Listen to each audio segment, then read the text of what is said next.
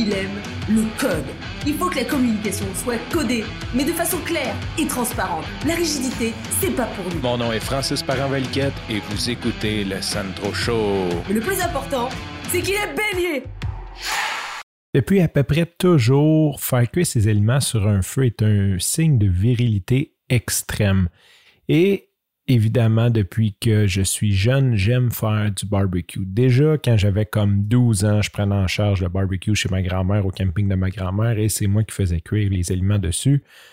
Et maintenant, quand je fais du barbecue, euh, c'est comme une fête. les enfants sautent partout. Euh, généralement, l'été, à partir du mois d'avril jusqu'à quasiment novembre, je fais du barbecue trois, quatre fois par semaine les enfants qui, je ne sais pas si c'est des enfants, mais les enfants, souvent, tu vas faire quelque chose de bon, puis ils aiment plus ou moins ça, ou faut t'efforcer un peu pour les manger.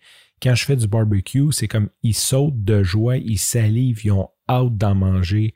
C'est vraiment une fête. Je sais aussi que ma blonde est contente, tout le monde est content, puis ben, bien sûr, moi aussi, parce que euh, je ne suis pas encore végétalien.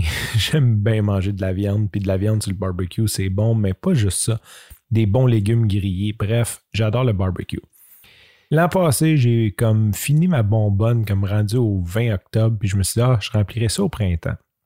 Et maudit COVID, comme je suis resté chez nous, je voulais pas sortir remplir ma bonbonne. Puis sincèrement, je trouve que c'est de l'arnaque l'histoire d'échange d'indépendeurs que tu payes 35$ pour une bonbonne d'essence quand chez Costco ça coûte 10$ remplir la tienne. Je, trouve comme je suis juste comme un blocage.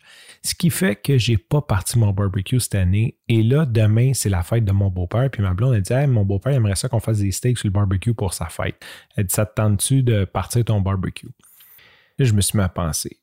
Ça fait une dizaine d'années facile que j'ai envie de m'acheter un barbecue à moi. J'ai toujours eu des barbecues qui n'étaient pas mon premier choix.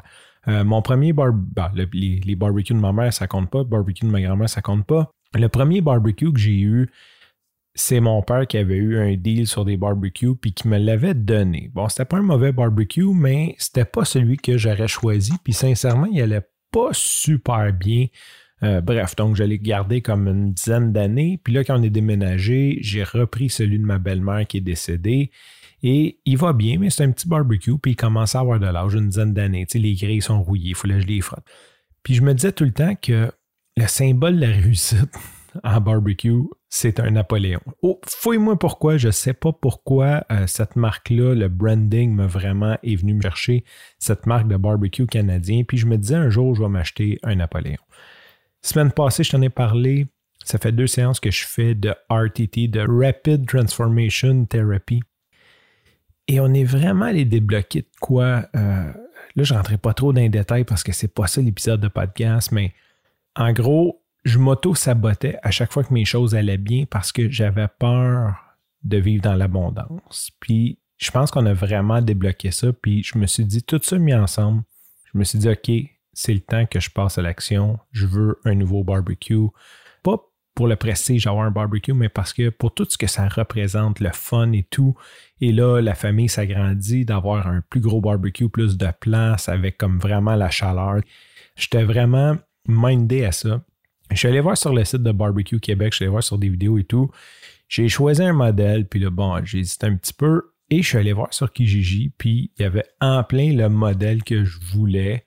Euh, que quelqu'un se débarrassait parce qu'il est en train de se bâtir une cuisine au gaz naturel pour quelques centaines de dollars de moins.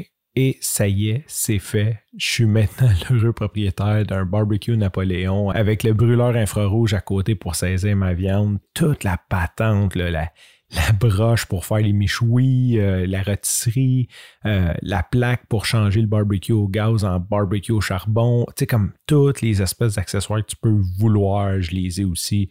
Le gars m'a tout laissé, deux tanks de gaz. Je suis super heureux. Puis je voulais partager avec toi que j'ai comme l'impression que c'est un rite de passage à choisir son barbecue. Puis je suis comme, je suis en train de devenir un vrai homme. Sur ce, je te remercie pour ton écoute. Je te dis à demain et bye bye.